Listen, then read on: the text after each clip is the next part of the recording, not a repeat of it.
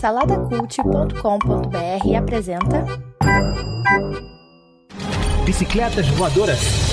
Apresentado por Bruno Guedon. As peças estão no tabuleiro. Vou começar aqui uma série nova. Vou falar episódio por episódio da nova série aí no universo de Game of Thrones, né? A Casa do Dragão. Eu acredito que vai ser uma série aí com 10 episódios por, por temporada, né? Assim como foi a, a antecessora. E eu vou tentar aqui fazer uma análise rápida, assim, uma opinião sobre o que eu achei de cada episódio. Então vamos lá, mas antes, não se esqueça de seguir o Bicicletas Voadoras Cast no Instagram, de se inscrever e de curtir esse vídeo aqui no YouTube, se você estiver vendo no YouTube, né? E também no Spotify, agora a gente está com vídeo também no Spotify, então avalia lá no Spotify com 5 estrelinhas e também acompanha lá o saladacult.com.br, o portal que está cheio de outros podcasts aí, de outros amigos para você. Então vamos lá, lembrando que vai ter spoiler, tá? Sempre vai ter spoiler nessa, nesse tipo de, de episódio. E a série ela começa com uma narração, né? É, com um texto também, né? Explicando, é, situando, na verdade, a gente dentro daquele universo. Aparentemente, nós estamos ali há quase 200 anos antes do nascimento da Daenerys. Ou seja, a gente está quase dois séculos ali no passado dos acontecimentos ali de Game of Thrones, mais ou menos nessa, nessa época aí. A gente escuta falar, né, muito lá na série, na série original, que os Targaryen, a casa dos Targaryen, a casa dos dragões aí, eles governaram durante muito tempo. A gente tem a história lá do Rei Louco, né? Que, que, que justamente fica, fica doidão lá e a, taca fogo em tudo. E os Baratheon assumem logo depois daquilo. E a série original da Game of Thrones começa um pouco depois disso aí, né? Alguns anos assim depois disso, com os Baratheon no, no poder. E aqui a gente vai acompanhar a jornada dessa casa. É, dá para perceber que existe coisa anterior ainda, né? Óbvio, sempre vai ter. Aqui a gente começa num período em que o rei ele precisa, ele tá velho, ele precisa é, de, denominar um herdeiro para o seu trono. Isso é uma coisa que, que parece que a, que a, série vai bater muito em cima disso, é uma coisa que é, que é muito importante para que haja uma estabilidade no reino ali, você já ter um herdeiro denominado, né? Porque qualquer coisa pode acontecer com o rei, né? Se não tem um herdeiro denominado, vira a, a, famosa Guerra dos Tronos lá, né? Que todo mundo vai querer tomar o trono. É... Então é importante que o rei ele defina quem é o herdeiro, sucessor direto dele, né? E a série começa com isso, com o rei, ele leva isso pra mesa é... e os seguidores ali decidem entre duas pessoas que na verdade é a primogênita, que é uma mulher do rei, e o seu filho mais novo lá, que é o Viserys I. E as pessoas acabam escolhendo pelo Viserys, né? Já, já demonstrando ali que ali já existe uma, uma treta que foi, foi plantada ali, né? Porque a primogênita, que é, é Rhaenys Targaryen, se eu não me engano, ela já fica já né, com aquela pulga atrás da orelha, porque provavelmente ela quer o poder, né? Ela queria estar naquele lugar e ela não está justamente porque ela é uma mulher, né? Então aqui a gente já vê que que a série levanta uma pauta aí, né? Em relação a essa, essa, essa, essa questão da, da posição da mulher. Então é uma coisa que está nos nossos dias aí. E a série ela, ela não chega a se aprofundar nisso. Aparentemente ela não vai se aprofundar nisso, mas ela coloca isso sim. A gente vê, vai ver mais pra frente no episódio que existe essa quebra de tradição quando ele denomina lá no final do episódio a sua filha como, como herdeira. Mas aqui eu já estou adiantando. E depois disso a série corta para sete anos depois, já com o filho desse, desse rei já, já reinando há sete anos, o Viserys, né? E eu acho que é aqui que a série começa a brilhar porque ela traz o que é de melhor de Game of Thrones, que é o que marcou a série mesmo. É uma série. O que, que a gente mais gostava em Game of Thrones? Inicialmente era uma série lenta, né? Mas ela, ela, ela nos cativava pela complexidade política que, que existia, né?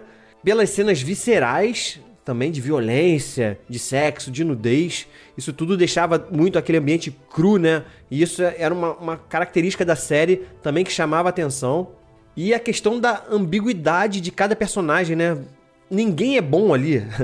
Todo mundo tem os seus interesses e vai fazer de tudo em prol dos seus interesses. E aqui a gente vê já. Quando eu falei no início lá que as peças estão na, no tabuleiro, é justamente isso. Aqui a gente já vê as peças posicionadas. A gente já é apresentado de cara um personagem que, que aparentemente vai ser um antagonista aí, talvez, que é o Daemon Targaryen, que é o irmão mais novo desse, desse cara que é o rei hoje, né, do Viserys. E aparentemente ele é um cara problemático, né? A gente já vê ali que ele tem um problema com a mão do rei, que é o, o Otto Hightower, que é justamente uma outra casa já aí que tem na também na, nesse tempo. A gente vê que esse cara tava esperando ser o herdeiro, cabeça quente, né? E foi colocado meio de lado ali para meio que sair dessa parte mais de governo e foi colocado para comandar ali a patrulha da cidade.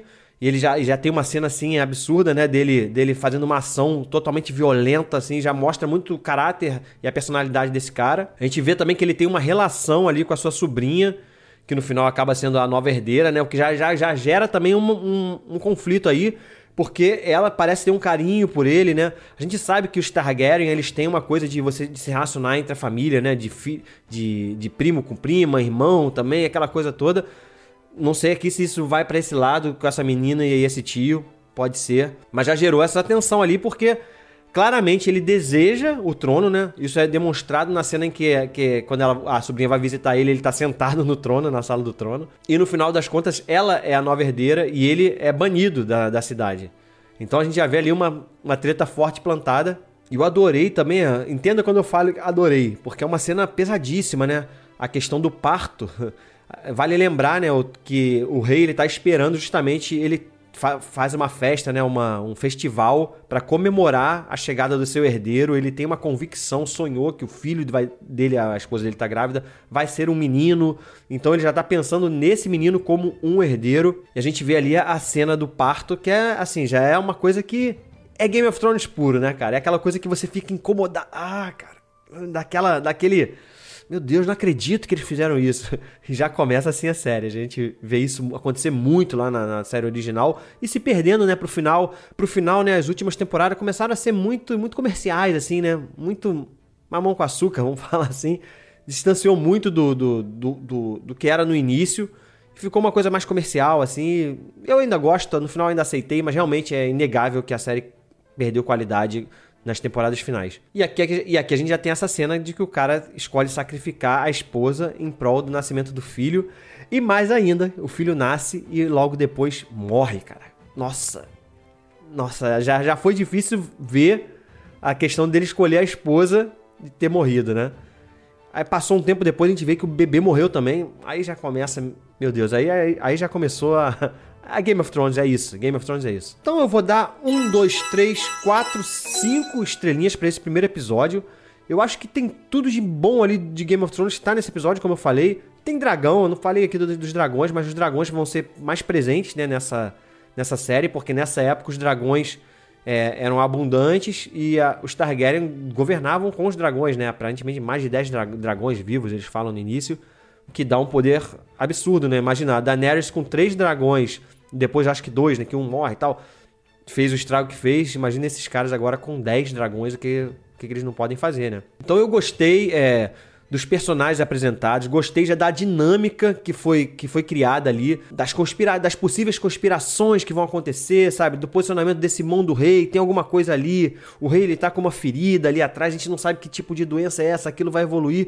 E a gente tem a apresentação aí, claro, não falei, da protagonista, né? Aparentemente é a protagonista da série, que em Game of Thrones a gente nunca dá para acreditar quem é a protagonista, porque eles matam toda hora. Mas aparentemente é essa menina mesmo, porque a gente vê até a narração no início, é ela mais velha falando, então a gente deve ter até uma passagem de tempo aí mais pra frente. Que é uma, uma menina que tá aprendendo, vai aprender a lidar, é uma mulher forte, né? A gente vê que ela é uma, de personalidade forte, quando ela rasga lá o livro, ela não se preocupa muito com as tradições, tem uma relação conturbada ali com o pai. Então, cara, assim, eu, eu acho que eles plantaram muito bem as peças nesse primeiro episódio. Eu acho que é assim, fez jus ao que é Game of Thrones. Tem tudo para ser uma série grande mesmo e de, e de, grande sucesso, eu acredito. Existe um receio, né, de trazer de novo Game of Thrones, mas eles começaram muito bem e vamos ver se eles continuam nesse caminho, beleza? É isso, então. Semana que vem, no próximo episódio, eu vou gravar de novo e a gente vai conversando por aqui. Valeu, um abraço, até a próxima. Fui.